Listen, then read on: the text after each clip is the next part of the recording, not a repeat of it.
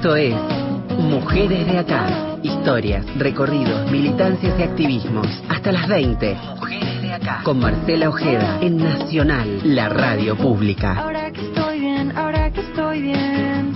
Que ya lloré,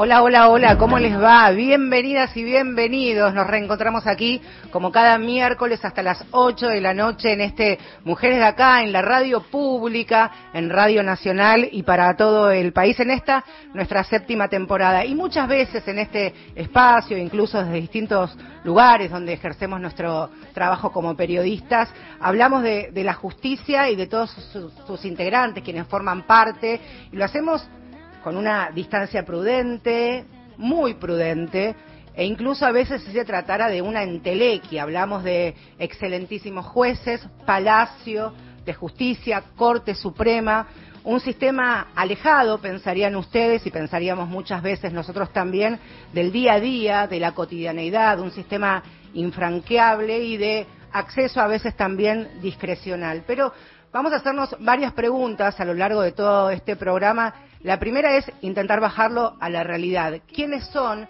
que forman parte los hombres y las mujeres y otras identidades que todos los días y en todo el país hacen que este sistema de justicia funcione y lo bajemos al llano para que podamos hablar con quienes son parte de este sistema. Son, en definitiva, quienes instruyen, quienes investigan, quienes juzgan, sentencian, condenan o absuelven. Es gente que trabaja muchísimas horas que seguramente no estén en la tapa de los diarios y en las portadas de los matutinos. Y ahí hay otra pregunta, y en esta vamos a profundizar.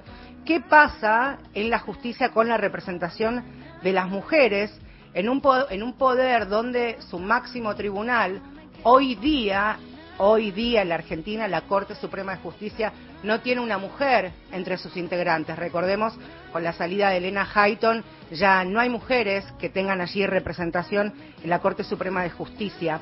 Según el último mapa de género de la justicia que realiza la Oficina de la Mujer de la Corte, más de la mitad de los cargos en la justicia están ocupados por mujeres.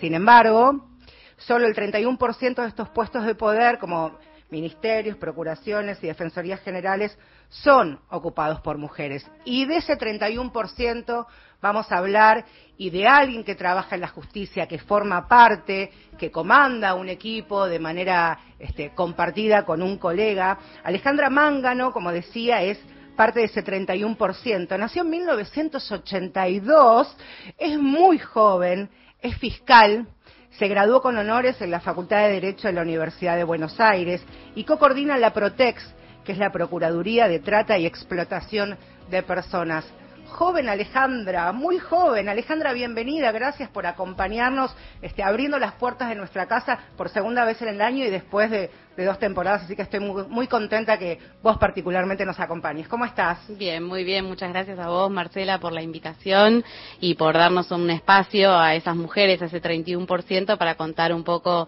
eh, qué es lo que hacemos y cómo trabajamos. Así que muchas gracias ese mapa de, género de toda la justicia que realiza la Oficina de la Mujer de la Corte se dio a conocer a fines del año pasado, que si bien tiene un punto porcentual este, comparativamente con el año anterior, todavía ustedes siguen siendo pocas en la justicia. Sí, seguimos siendo pocas y específicamente en mi organismo, que es el Ministerio Público Fiscal Federal, eh, no llegamos al 30% las, las fiscalas, eh, así que hay todo un trabajo para hacer. Los mapas de género del Ministerio Público Fiscal incluso indican que eh, los sistemas de concurso no favorecen la inscripción de mujeres, es decir, se inscribe menor porcentaje de mujeres y esto muchas veces tiene que ver con la forma en la cual se eligen fiscales y qué es lo que se busca como, como fiscal para esto que vos decís que es impartir justicia, ¿no? ¿Cómo es, cómo es o qué, de qué manera podemos hacer una lectura que no, somos parte del sistema al momento de la selección y concurso de las y los fiscales, que es este, el lugar que vos ocupás? Bueno, en principio, eh, cualquier sistema de selección de magistrados inicia con una etapa de antecedentes y ahí hay una primera consulta o pregunta que qué es un antecedente académico, por qué vale más muchas veces eh, un, un, paper jurídico o haber dado clases en una facultad y no vale tanto o más las horas de trabajo que las mujeres invierten en sus trayectorias laborales o el reconocimiento, por ejemplo, a tareas de cuidado que en general son muy inequitativas entre varones y mujeres. Entonces, en ese primer escalón eh, que parece neutral, hay una primera desigualdad y, digamos, parte del trabajo que desde eh, las mujeres fiscales y incluso también desde AMJA, la Asociación de Mujeres Juezas, se viene trabajando es en empezar a reconocer que ese primer escalón es un, es un escalón que ya no genera una desigualdad. Eh, y, luego, después, en las, en las ternas, cuando incluso hay mujeres en, en, eh, para ser elegidas, eh, la decisión final, que es una decisión más política, porque es por parte del Poder Ejecutivo, es una decisión que en general también se inclina más hacia los varones.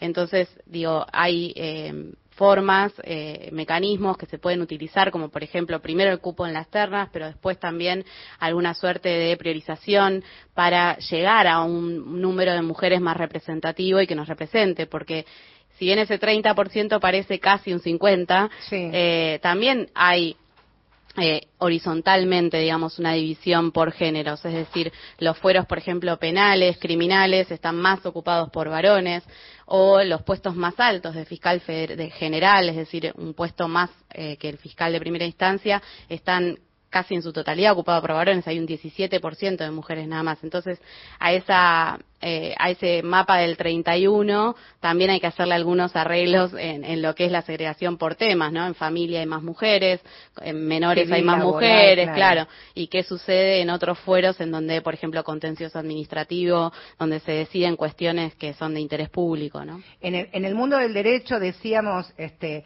Alejandra es graduada con honores en la Facultad de Derecho de la UBA y para ir unos pasos atrás antes de llegar al cargo de fiscal, hablamos de la Universidad de Buenos Aires, donde la mayor cantidad de inscriptos son mujeres, la mayor cantidad de graduadas son mujeres, los promedios más altos son mujeres, pero al momento de avanzar en la carrera sucede esto que vos hacías mención, porque ahí se van entrelazando otras responsabilidades, como por ejemplo decías el cuidado no remunerado, estar a cargo de los niños, niñas e incluso los adultos mayores, ¿no? Cómo se va postergando también eh, profesionalmente la vida de las mujeres. Tal cual. Bueno, la universidad, o sea, la vida académica es otro ámbito en el cual existe esta diferencia y esta, digamos, eh, inequidad de acceso a puestos como, digamos, lo que sería en la academia, eh, los titulares de cátedra en su mayoría son varones, y entonces también está para destacar la red de profesoras de, de Derecho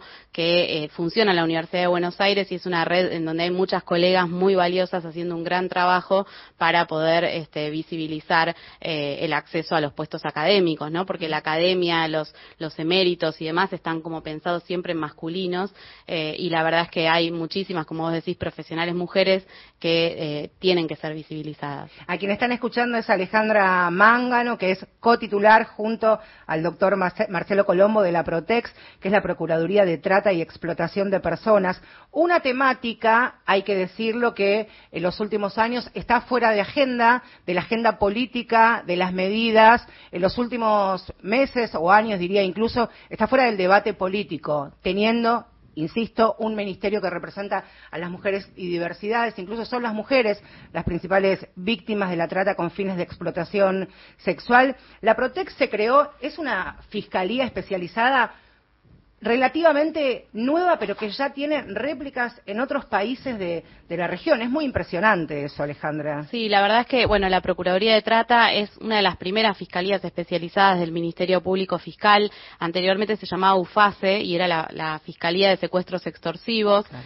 Eh, a partir de la sanción de la ley de trata, el que era procurador en ese entonces, Esteban Rigui, eh, dio la competencia eh, a la UFACE para intervenir en casos también de trata de personas.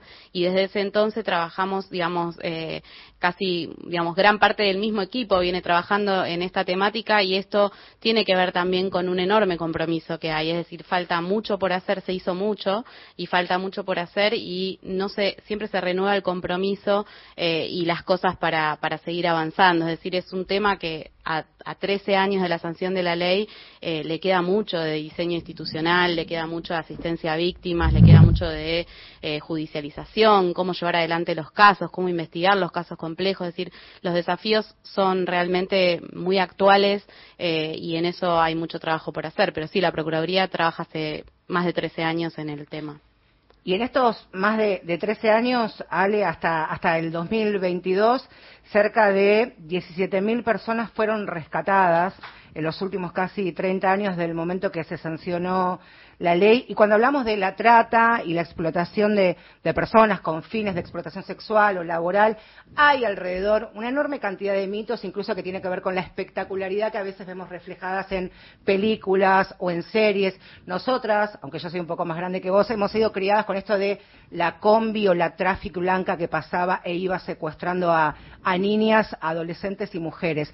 Se ha refinado la forma en que los tratantes explotan las mujeres y hoy son sistemas, incluso al momento de investigar o comenzar una instrucción, de muy difícil el momento de desandar ese camino, ¿no? Sí, es importante también cuando uno piensa en esta espectacularidad del, del, fenómeno, en realidad lo aleja de lo cotidiano y lo real que es. La trata de personas es un mercado, digamos, y es un mercado que responde a una demanda determinada y esa demanda eh, son aquellos varones fundamentalmente que consumen prostitución y son también aquellas personas que eh, integran esas cadenas de producción en donde hay algún sector en donde se explota a seres humanos. Entonces, lo que uno piensa como algo muy alejado, como algo que no, que no me va a pasar y que me es muy difícil eh, ser empático con eso, en realidad, si uno lo ve como un fenómeno de, de mercado, como una, una cuestión que se inserta en nuestra vida cotidiana, lo va acercando la verdad que pensar en un secuestro extorsivo en una combi es un costo que para qué.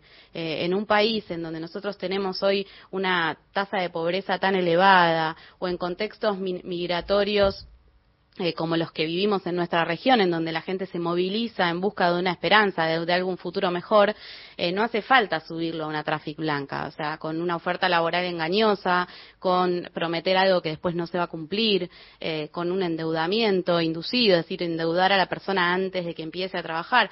Todos esos mecanismos son mucho más efectivos. Evidentemente, eh, son mucho más sutiles y en, el día a día de la investigación los propios tratantes para defenderse suelen decir, bueno, eh, en realidad se aprovechó porque está mejor que antes. ¿Y qué es estar mejor que antes? Lo importante no es si está mejor o peor esa persona, lo importante es cuánta ganancia ilegalmente obtuvo ese tratante y se quedó eh, en sus manos y se enriqueció y eso es lo que nosotros tenemos que, pensar y no si la persona antes no tenía baño y ahora tiene baño y entonces lo exploto y está bien. Ese tipo de razonamiento que es un poco el que muchas veces se escucha eh, es el que necesitamos, digamos, revertir y empezar a pensar más en la lógica de la oferta, la demanda, quién se beneficia con esto. ¿Cómo funciona, cómo trabaja la Protex? Me gustaría si, podemos hacer una especie de alineamiento de cómo es un día de trabajo cuando comienza la instrucción o el momento de una investigación. Por ejemplo, ingresa un llamado o una denuncia al 145, que es el número que tenemos que incorporar casi como el 911, eh, una llamada anónima, las 24 horas pueden llamar, que denuncia alguna situación irregular en determinada ciudad, en determinado pueblo, en determinada provincia, llega a la Protex. A partir de ahí, ¿cuáles son este, las posibilidades de trabajo que se abren, Alejandra? Bueno, la Protex tiene un equipo de trabajo de 30 personas. Es, interesante decir que es un equipo de toda gente muy joven, eh, muy trabajadora, muy comprometida, eh, pero que estamos todos acá en la ciudad de Buenos Aires. Entonces, el trabajo de la 145 es a nivel nacional. Si uno está en Tierra del Fuego y llama, entra la, la llamada a la línea y nos llega a nosotros. Lo mismo si está en la Quiaca. Entonces, un gran trabajo que se hizo fue el de articular esas derivaciones y hacerlas en menos de 48 horas. Es decir, uno de nuestros objetivos de trabajo es que el fiscal federal del caso o provincial, si lo que se denuncia no es trata, es otra cosa, reciba ese caso dentro de las primeras 48 horas para poder tomar esas medidas. Nosotros en la Protex podemos tomar medidas urgentes de algún tipo, no podemos rescatar personas, no podemos hacer allanamientos, ni intervenir teléfonos, es decir, para eso se necesita que intervenga también un juez. Entonces, eh, este trabajo de derivación es muy importante y para nosotros consume mucha energía diaria, porque como vos decís, eh, muchas veces eh, los llamados llegan a cualquier hora, fin de semana, es decir, nosotros trabajamos todos los días y hay un equipo dentro de la Protex específicamente dedicado a la línea, a la gestión de la línea y a derivar estos casos con suma urgencia. Ese es como el, el trabajo de urgencia y de emergencia en el que estamos involucrados junto con el Ministerio de Justicia, que es el que recibe los llamados.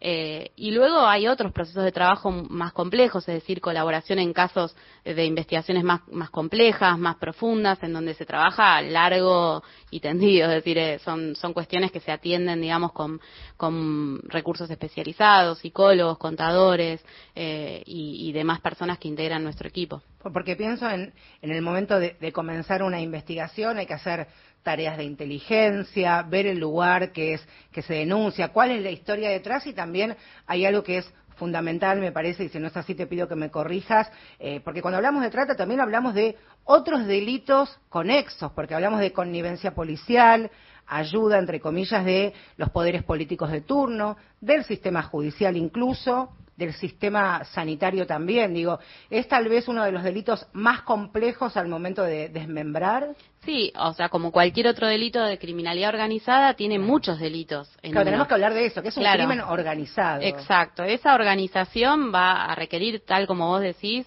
eh, connivencia pública de ciertos actores que digamos, en, lo cotidiano podríamos pensar en el policía de calle o el inspector municipal, pero que en, lo que es la lógica del mercado eh, ascienden bastante más en esa cadena de responsabilidad.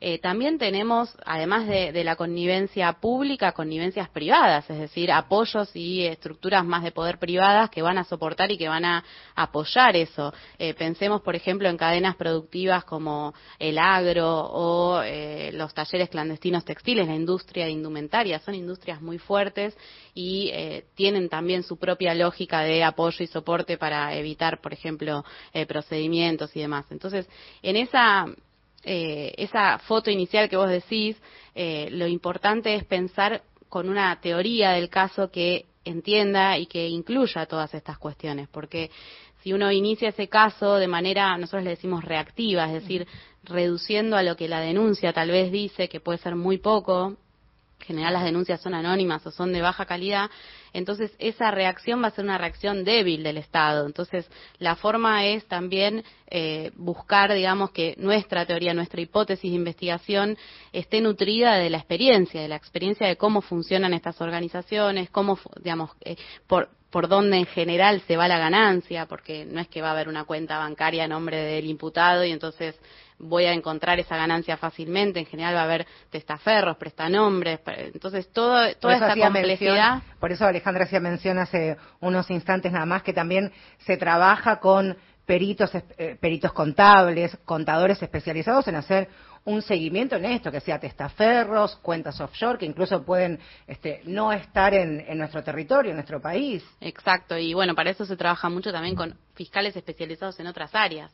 O sea, Protex eh, trabaja con fiscales especializados en lavado de dinero, la Procelac, en narcocriminalidad, porque muchas veces las mulas eh, o correos humanos son en realidad personas que están en situación de explotación, entonces también tenemos un trabajo ahí. También trabajamos con los fiscales especializados en violencia institucional, porque es otro terreno en el que compartimos muchísimos eh, casos en común. Entonces, la realidad eh, de, la, de, la, de la Protex es eh, la realidad de la interdisciplina. Nosotros trabajamos e intentamos que los fenómenos se vayan llevando adelante desde distintas órbitas. Me gustaría, Alejandra, quien están escuchando, es Alejandra Manga, no es eh, cotitular junto a, Marcelo Colombo, a quien también le mandamos un abrazo. Y detrás de los nombres de Alejandra y de Marcelo, este, esta enorme cantidad, de, enorme cantidad, me refiero a lo poderoso del trabajo, pero son 30. Este, este, enorme cantidad, pensaba en el enorme trabajo. Eh, la Protex, que es la Procuraduría de Trata y Explotación de Personas. Alejandra, te quería preguntar allí, hacer un recorte que tiene que ver con el espíritu de este programa. Y la pregunta es, cuando hablamos de explotación con fines laborales, ¿son mayormente varones y la explotación con fines sexuales son mayormente mujeres? ¿O ha habido un cambio en esto? Bueno, en realidad hay ahí también un, corte de género. Eh, y eh, es cierto que en la explotación laboral la mayoría son varones, varones jóvenes muy jóvenes. Eh, también hay mujeres explotadas laboralmente que muchas veces se invisibiliza porque eh, es, digamos, es más habitual intentar detectar, en, o sea, en el, en el ámbito del trabajo precario a los varones, pero a veces las mujeres que están acompañando esos, por ejemplo, trabajadores golondrinas o trabajadores migrantes, también son explotadas eh, tal vez en tareas domésticas, en el ámbito del propio lugar de explotación o realizando otras tareas de cuidado. Entonces también hay ahí un corte de género en el que nosotros intentamos visibilizar eh, esa situación para que en estas personas rescatadas, que es cierto, cuando uno hace la cuenta, en la trata laboral son más varones. ¿Se vio la trata laboral incrementada en e, las denuncias, por lo menos, y las investigaciones en estos dos años de pandemia y aislamiento? Sí, en proporción si bien siempre es eh, inferior al 30% el, el, la, la, proporción de inicio de casos entre trata laboral y sexual, sexual se lleva más del 65% de las denuncias,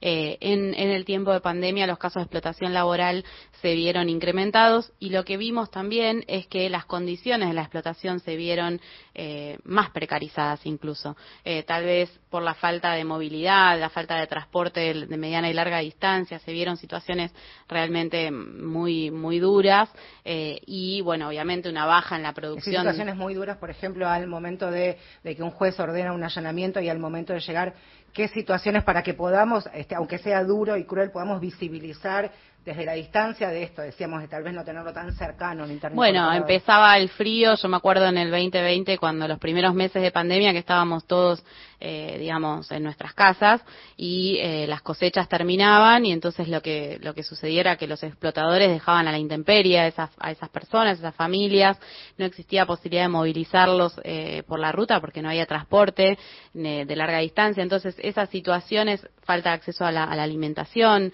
es decir, terminaba el trabajo temporario y los explotadores no se hacían cargo de esos trabajadores. Entonces eso eh, generaba situaciones de extrema necesidad y ahí hubo que trabajar muchísimo, eh, incluso a nivel, digamos, local, municipal, intentar encontrar un auto, alguien que ponga nafta, o sea, fue como realmente eh, situaciones muy muy tremendas porque bueno obviamente pasó en todos los países. Esto no es algo que solo haya pasado acá. Nosotros trabajamos con una red de fiscales latinoamericanos eh, y en los distintos países de la región pasaban situaciones muy similares.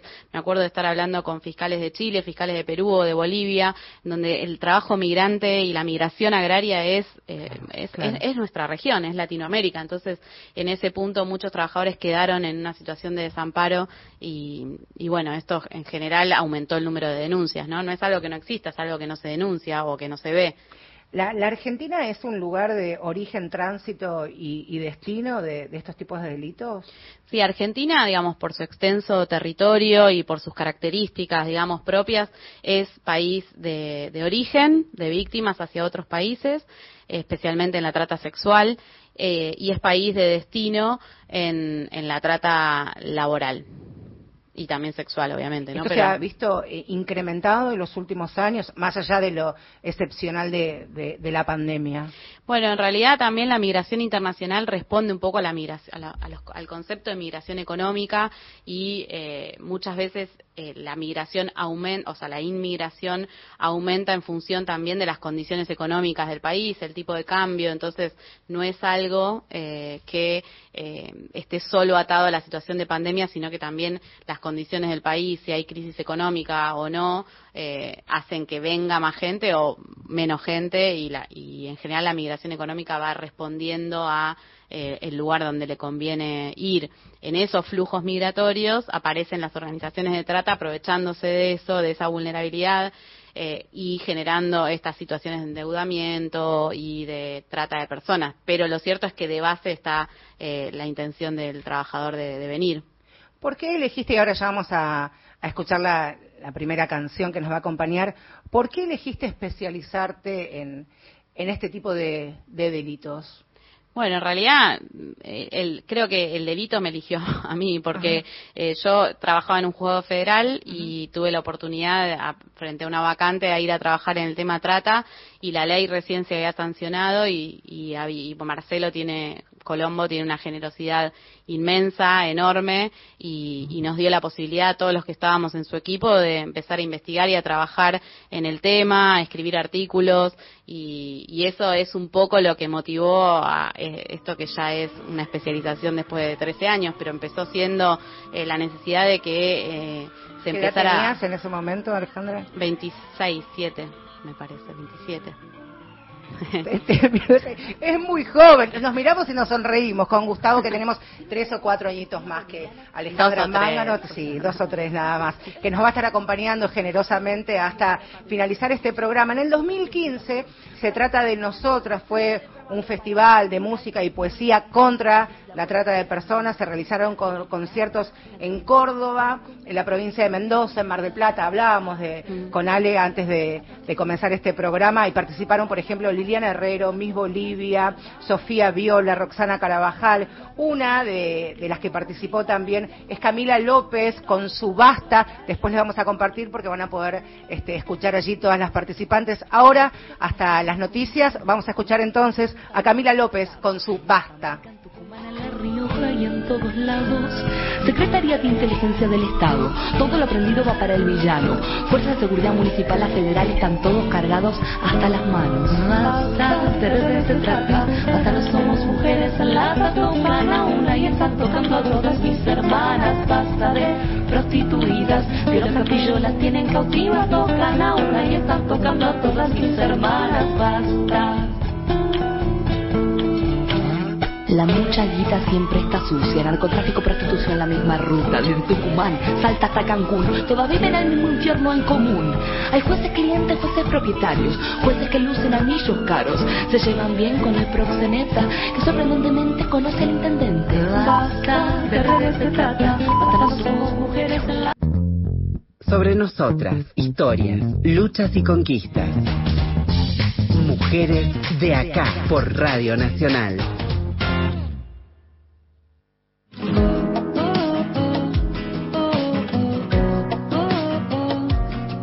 Eh, hasta las 8 de la noche aquí en Mujeres de Acá. Gracias a todas y todos quienes nos están escuchando y por los mensajes que, estamos recibiendo aquí este, hasta las 20, que nos está acompañando.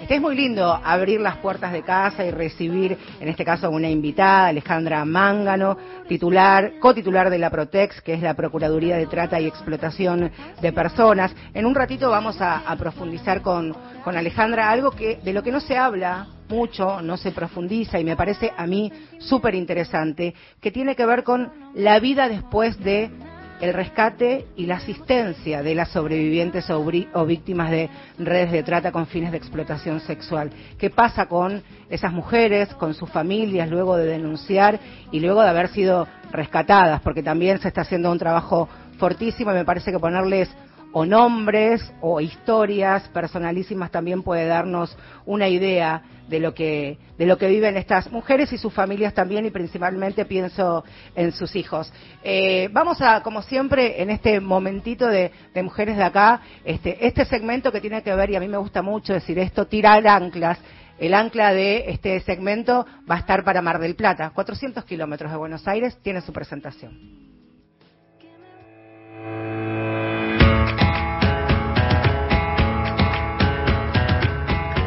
feminista y federal. ¿Qué está pasando ahí? Y por supuesto la, selección de esta historia tiene que ver con el tema y con nuestra invitada, porque, porque pegadito ahí al exclusivo Hotel Sheraton de Mar del Plata, funcionó entre 2007 y 2014 el prostíbulo VIP eh, Madajos. Los que viven en Buenos Aires seguramente este, van a hacer una asociación porque el mismo nombre tenía también un pub en la zona de la Recoleta.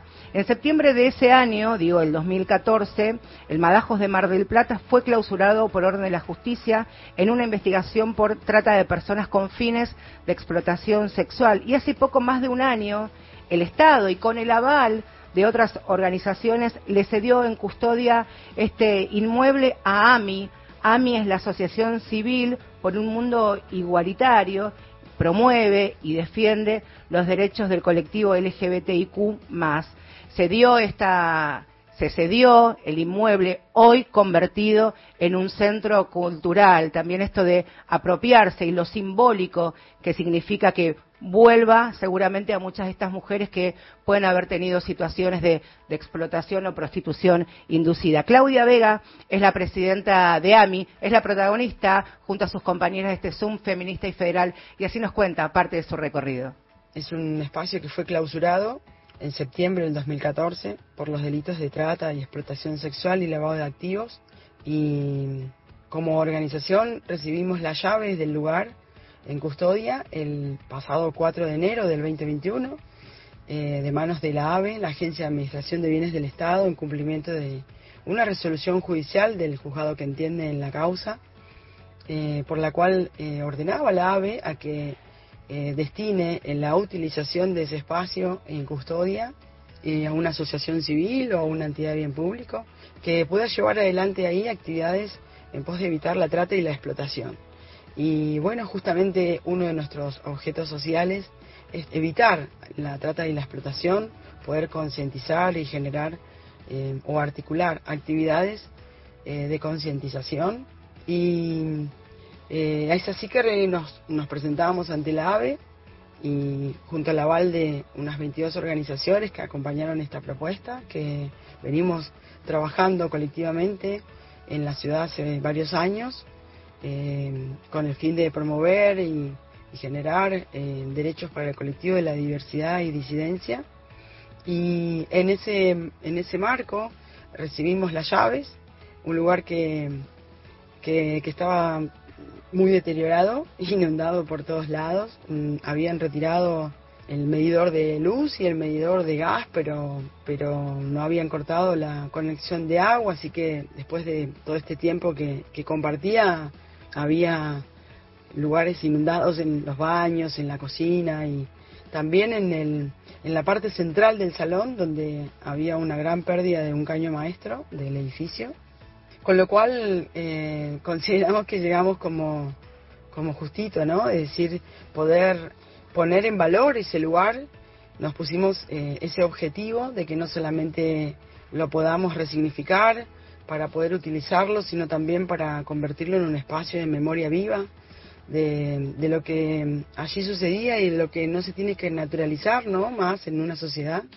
Entonces hoy funciona como un eh, centro cultural y educativo abierto a la comunidad, en donde pueden llevarse ahí adelante todo tipo de actividades con perspectiva de género y diversidad a través de danzas, músicas, eh, encuentros literarios, eh, en fin, todo tipo de actividades artísticas y culturales, sobre todo educativas, que nos permitan ¿no? Esta, eh, este, transitar este camino de construcción social. Así que mm, significativamente para nosotros ha sido no solamente eh, nutricio en cuanto a poder tener y disponer de un, de un inmueble, de una sede, de un espacio físico para ampliar nuestra cartelera de actividades, sino de poder eh, convertir, como decía recién, un espacio de memoria viva. Hemos conservado los lugares eh, donde eran utilizados por las chicas eh, como un espacio de memoria y el resto se convirtió en un, en un salón de usos múltiples abierto a la comunidad. Así que estamos muy orgullosos de, de esta tarea, de la posibilidad y, también de compartir esta experiencia y esperemos que cuando estén por la ciudad nos vengan a visitar. Un abrazo. Ahí está, un espacio de, memoria viva y lo, importante y, lo potente de resignificar un espacio de, estas características. Hoy las paredes este, están pintadas de, color blanco, hay un enorme ventanal y hay unas marcas de unos labios como si fueran besos, también que simbólicamente eh, tenía el el valor de las mujeres cuando salían de, los lugares donde estaban e iban a bailar al, caño allí que estaba ubicado a metros de la barra. Alejandra, te quería, te quería preguntar esto, lo que hacía mención antes, ¿qué pasa con la vida de, una mujer? Es el recorte que, hacemos aquí en, Mujeres de Acá, al momento de que llega... Eh, el rescate, la asistencia y después el Estado, ¿de qué manera las acompaña a ellas y a sus familias? Bueno, es realmente el gran desafío, ¿no? Porque uno visibiliza, bueno, sanciona un delito, eh, asigna responsabilidades penales, es decir, los tratantes hoy tienen penas de prisión, pero ¿qué hacemos con las víctimas? ¿Cómo hacemos para que una víctima que estuvo en una situación de vulnerabilidad tan extrema, eh, como para someterse a, una explotación sexual o laboral, eh, ¿cómo hacemos para que pueda, digamos, tener una alternativa, ¿no? Porque la vulnerabilidad es eso, es no tener alternativas antes que ser sometida a explotación. Y ahí nos encontramos con muchísimos desafíos porque eh, el Estado, digamos, tiene sus limitaciones, pero al mismo tiempo también eh, hay que encontrarle la vuelta. Es decir, nosotros eh, somos un, país en donde nos sobran los recursos económicos, entonces existen un amplio catálogo de derechos para las víctimas y tenemos que encontrar la forma que caso a caso se vaya cumpliendo. Y ningún caso es igual a otro, o sea, ninguna víctima necesita lo mismo que la otra, hay víctimas que van a necesitar un trabajo de manera inmediata, hay víctimas que no van a poder trabajar de manera inmediata, entonces van a necesitar un subsidio,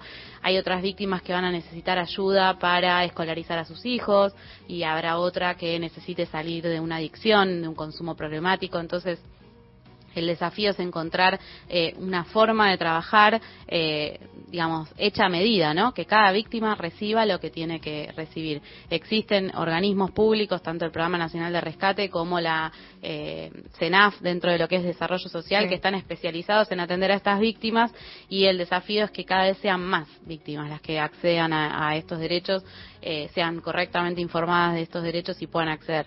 Y en el otro y en otro plano la reparación económica y la restitución económica. Es decir, de alguna manera eh, es necesario que se revierta esa ganancia ilícita que los tratantes tienen explotando mujeres, explotando eh, personas. entonces esa reversión, o sea, poder devolverle a las víctimas la plata que, que generaron es indispensable y esto es algo que se viene haciendo desde hace muy poquito tiempo, desde el 2019 y cada vez más, pero que necesitamos realmente que se hagan todas las sentencias, es decir, hay que medir cuál fue el daño, hay que medir cuál fue la ganancia ilícita y hay que lograr que esas víctimas accedan a ese dinero. que ahí se hace el cálculo, lo que hablábamos este, hace, hace un ratito, porque le preguntaba a Alejandra cómo se calcula el, el monto o el valor luego para indemnizar eh, a una víctima de trata, en este caso este, con fines de explotación sexual, y hacía mención al detalle de, este cálculo de, del lucro cesante, la cantidad de dinero incluso que el tratante pudo haber ganado explotando a, a esta mujer en particular. ¿no? Exacto, sí, eso es fundamental, es decir, el dinero que se genera, el dinero de la trata, el flujo financiero de la trata es realmente lo que buscan los tratantes, es decir, lo que se busca es plata. Entonces hay que lograr atacar ese núcleo patrimonial y devolvérselo a quien corresponde. La trata de personas, el tráfico de, armas y, y de drogas son los delitos de crimen organizado que más dinero mueven en el mundo. Sí, sí, de hecho las estimaciones de Naciones Unidas lo colocan en tercer lugar después del tráfico de drogas y del tráfico de armas y digamos es así, es decir, eh, tal vez la diferencia sea que eh, la inversión ¿no? inicial y el, y el riesgo de lamentablemente de explotar seres humanos es menor que el de traficar armas y, y traficar droga, entonces estas organizaciones están más atomizadas, es decir, hay muchas organizaciones pequeñas, pero cuando uno suma toda esa ganancia, esa ganancia es realmente descomunal. Alejandra, muchas gracias este, por, habernos acompañado durante casi todo el programa. Quisimos este, abrir un panorama, profundizar acerca de este delito tan complejo, hablar de las víctimas, de las sobrevivientes y de los derechos también que tienen y recordar el 145 y las 24 horas en todo el país de manera anónima. Pueden llamar las víctimas también este, y por supuesto al momento de, hacer una denuncia y, contactarse allí. Nosotros nos vamos a reencontrar en unos minutitos y vamos a cerrar este bloque con, con Alejandra. Volvemos a Se Trata de Nosotras, este Festival de Música y Poesía del 2015, que no, que no, en la voz de las taradas.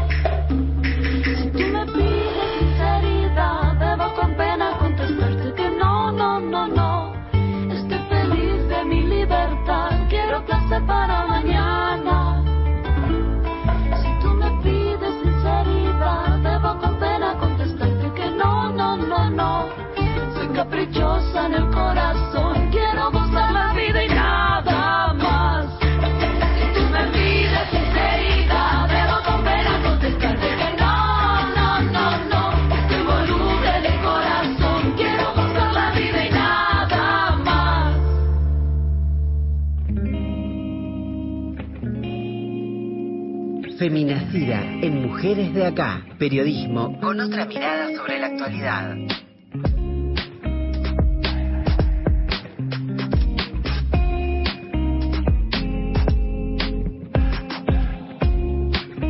Ahí está, unos minutitos, ¿eh? nada más nos separan de las 8 de la noche en este Mujeres de Acá. Y como siempre, en este momento vamos a abrir la puerta para que ingresen las compañeras y las colegas de Feminacida, que por supuesto tienen su presentación y es esta.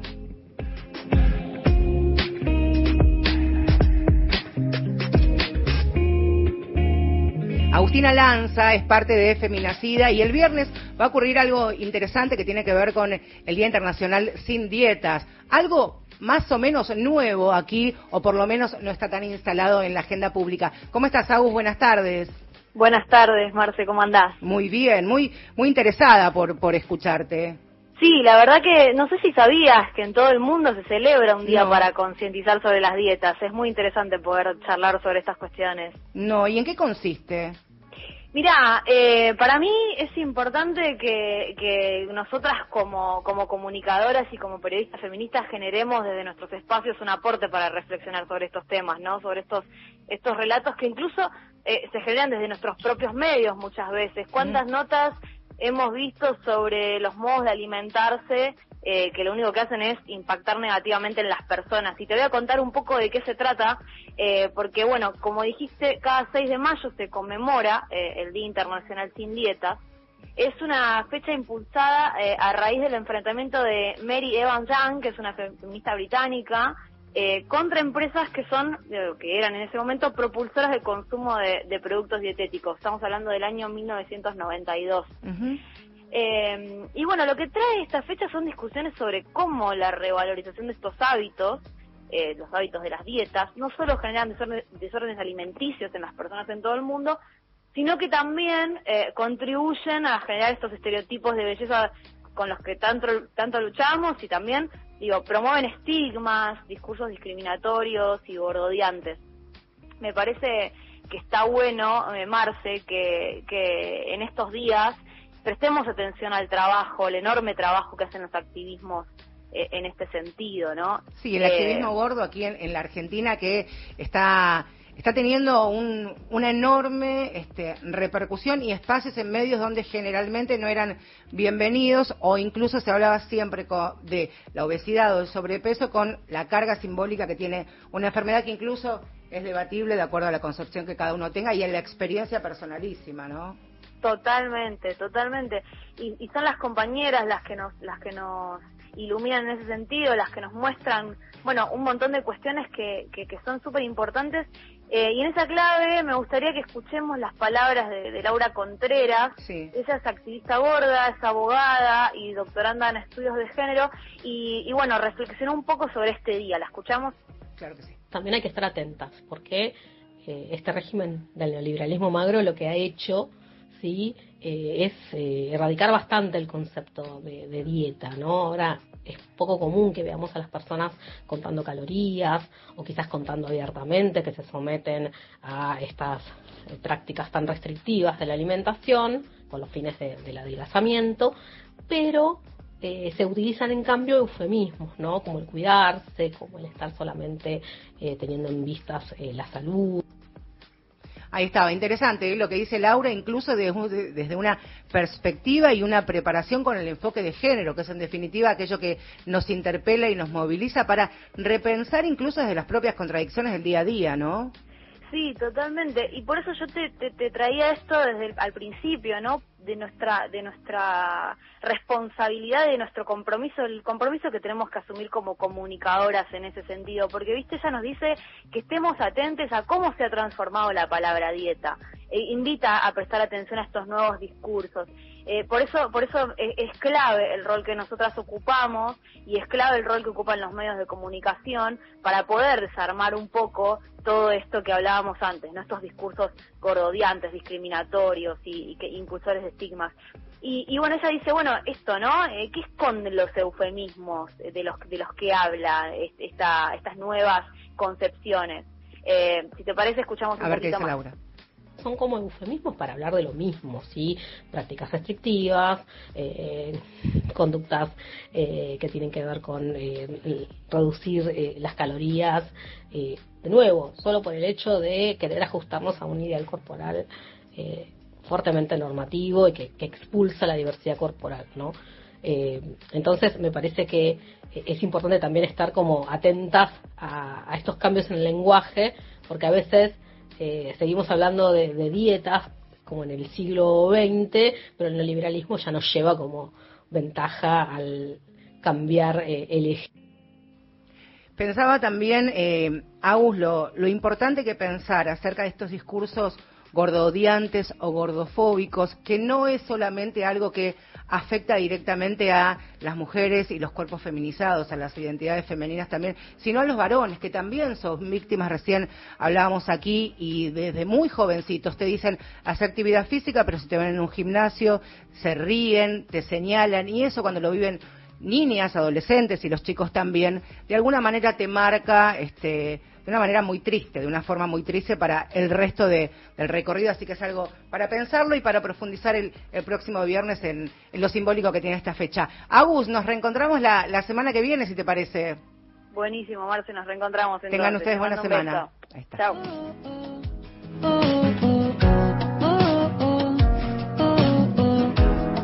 Ahí está, ¿eh? nos quedan unos nada más para finalizar este nuevo Mujeres de Acá. El programa lo, lo hicieron posible Gustavo Kogan en la producción periodística, Miguel Ángel Gauna operándonos y poniéndonos al aire. Hoy tenía frío Miguel Ángel, tenía frío, se vino con gorrito, un poco exagerado, pero lo dejamos para otro momento. Nosotros nos vamos a reencontrar el miércoles y la radio sale a las calles y en las calles vamos a hacer este base ahí en la avenida Santa Fe y Sarmiento porque vamos a hacer Mujeres de Acá desde la Feria del Libro, así que si andan allí por, por la rural el miércoles, minutitos antes de las 7, se acercan al estudio de, de Radio Nacional, charlamos y por qué no hacemos radio todas juntas. Nos reencontramos entonces el miércoles de la Feria del Libro en Otras Mujeres de Acá. Hasta la próxima.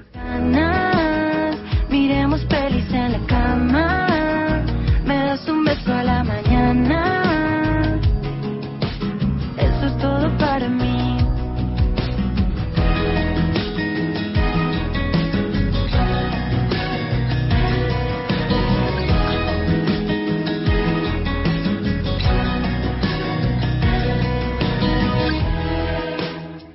Dirá mi madre? Sos así, sos así. Que me voy a ir, siempre me estoy yendo. Uh, uh. Y le digo a mi padre, soy así, soy así, soy así. Por eso no me quedo con las ganas. Miremos pelis en la cama un beso a la mañana. Eso es todo para mí, ya no me quedo con las ganas. Miremos películas.